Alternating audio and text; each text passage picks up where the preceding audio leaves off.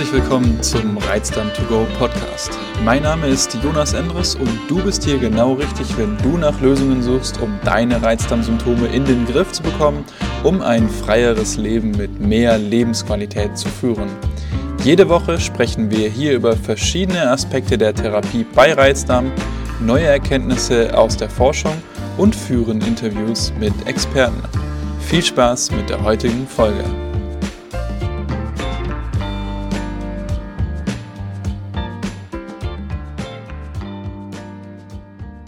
Stressvermeidung bei Reizdarm macht keinen Sinn, wenn du deine Symptome lindern willst. Warum das so ist, klären wir in diesem Video. Ja, jetzt ist es ja heutzutage kein Geheimnis mehr, dass Stress die Reizdarmbeschwerden massiv verschlechtern kann. Kurze Erklärung, warum das so ist. Ja, einerseits ähm, verändert Stress im negativen Sinne das Mikrobiom und andererseits kann Stress auch die Darmmotilität beeinflussen, also sprich, wie schnell sich der Stuhl bzw. die Nahrungsbestandteile durch den Darm durchbewegen. Wenn jetzt sich jetzt zum Beispiel der Nahrungsbrei schneller durch den Darm durchbewegt, dann kann es natürlich einerseits dazu führen, dass der Darm dann vermehrt auch gedehnt wird ne, und aufgrund der viszeralen Hypersensitivität, also dieser sensiblen Nervenverbindung zwischen Hirn und Darm, führt es dann auch eher zu Schmerzen. Und dann kann es natürlich auch dazu kommen, dass unverdaute Nahrungsbestandteile in den Dickdarm kommen, wo dann die Bakterien diese Nahrungsbestandteile fermentieren zu Endotoxinen und Gasen und das führt dann wiederum zu Symptomen wie beispielsweise ja Durchfall, Blähungen, Unwohlsein und so weiter. Ne? Äh, dann ganz im Gegenteil betrachtet, wenn sich jetzt zum Beispiel der Stuhl langsamer durch den Darm durchbewegt, dann kann es eher dazu kommen, dass du in die Richtung Verstopfung tendierst und äh, hier natürlich dann auch eher Schmerzen ähm, empfinden wirst aufgrund dieser viszeralen Hypersensitivität.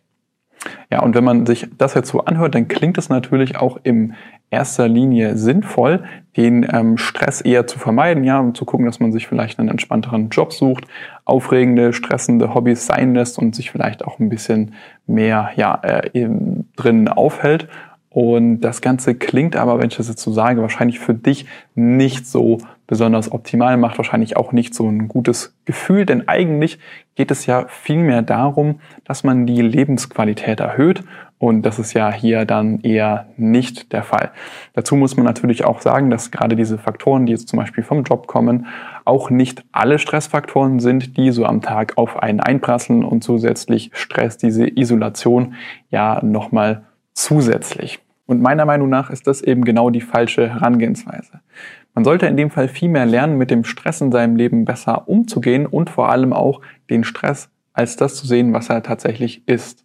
Denn Stress ist nichts, was von außen auf uns zukommt, sondern Stress ist hausgemacht. Stress ist im Prinzip unsere Reaktion auf diese äußeren Faktoren, aber basierend auf unseren Glaubenssätzen über die Welt. Und das ist auch alles ganz normal, ja. Das hat sich im Prinzip über die Jahrtausende in uns Menschen eingeprägt, diese Reaktion. Ich kann dir da auch gerne mal ein Beispiel nennen, ja. Stell dir mal vor, du bist ein Steinzeitmensch, wohnst alleine und kommst jetzt am Morgen zum Beispiel aus deiner Steinzeithöhle auf die Steinzeitveranda raus mit deinem Steinzeit-Cappuccino in der Hand, blickst auf eine große, weite Fläche und siehst da so 20 Meter vor dir einen Wolf.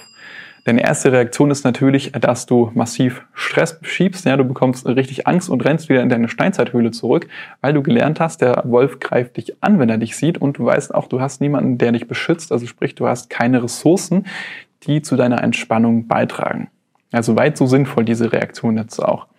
Aber jetzt stell dir mal ein anderes Szenario vor mit anderen Glaubenssätzen. Stell dir mal vor, du hast gelernt, ja, du weißt, ein Löwe, der greift, ähm, ein Wolf, der greift nicht an, wenn er nicht im Rudel ist, also sprich ein Wolf alleine, der greift nicht an. Und zusätzlich hast du dann auch noch fünf deiner Steinzeitkumpels hinten in deiner Höhle drin, die dich zur Not nochmal vor dem Wolf beschützen können. Jetzt stellen wir uns also nochmal vor, du gehst raus aus der Steinzeithöhle mit deinem Steinzeit-Cappuccino in der Hand auf die Steinzeit-Veranda, blickst auf die weite Fläche und siehst dort wieder 20 Meter vor dir diesen Wolf.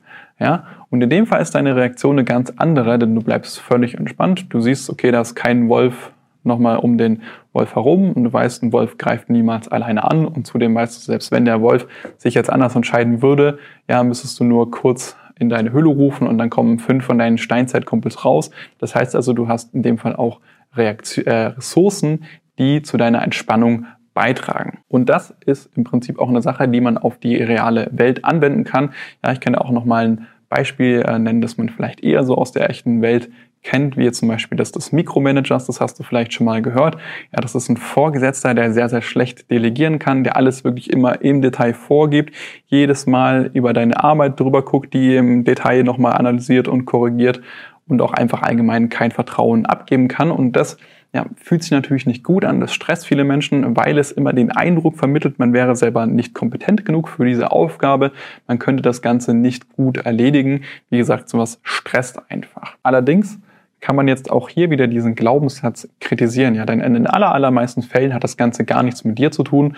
Nee, es ist vielmehr so, dass diese Mikromanager meistens nie wirklich gelernt haben, Aufgaben abzugeben, ja, Aufgaben zu delegieren oder sie haben mal schlechte Erfahrungen mit anderen Mitarbeitern gemacht und machen das deswegen so. Aber in jedem Fall hat es dann eben nichts mit dir zu tun und dementsprechend wird sich wahrscheinlich auch deine Reaktion auf deren Verhalten ändern, weil du ja weißt, okay, das hat absolut nichts mit dir zu tun.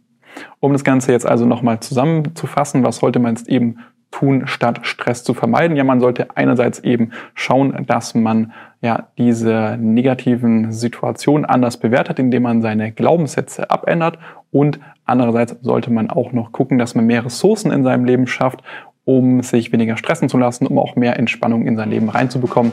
Das ist das, was ich vorhin mit den Steinzeitkollegen in der Höhle gemeint habe. Vielen Dank fürs Zuhören. Wenn du mehr darüber erfahren möchtest, wie du deine Reizdarmsymptome in den Griff bekommen kannst, um ein freieres Leben mit mehr Lebensqualität führen zu können, dann klicke jetzt auf den Link in der Podcast-Beschreibung oder geh auf jonasenderes.de/slash Termin und buche dir ein kostenloses Beratungsgespräch. In diesem 45-minütigen Gespräch analysieren wir gemeinsam deine Situation und erstellen einen individuellen Plan, wie du deine Reizdarmsymptome Schritt für Schritt dauerhaft in den Griff bekommen kannst. Denk bitte daran, wenn du dich nicht um deine Gesundheit kümmerst, wird es mit der Zeit von alleine nicht besser werden. Ich habe bereits einigen Menschen in Deutschland dazu verholfen, ihre Reizdarmsymptome so weit zu lindern, damit diese wieder ein freieres Leben mit mehr Lebensqualität führen können. Und wenn du wissen willst, ob das auch für dich möglich ist, dann sichere dir jetzt einen Termin unter jonasendres.de/termin.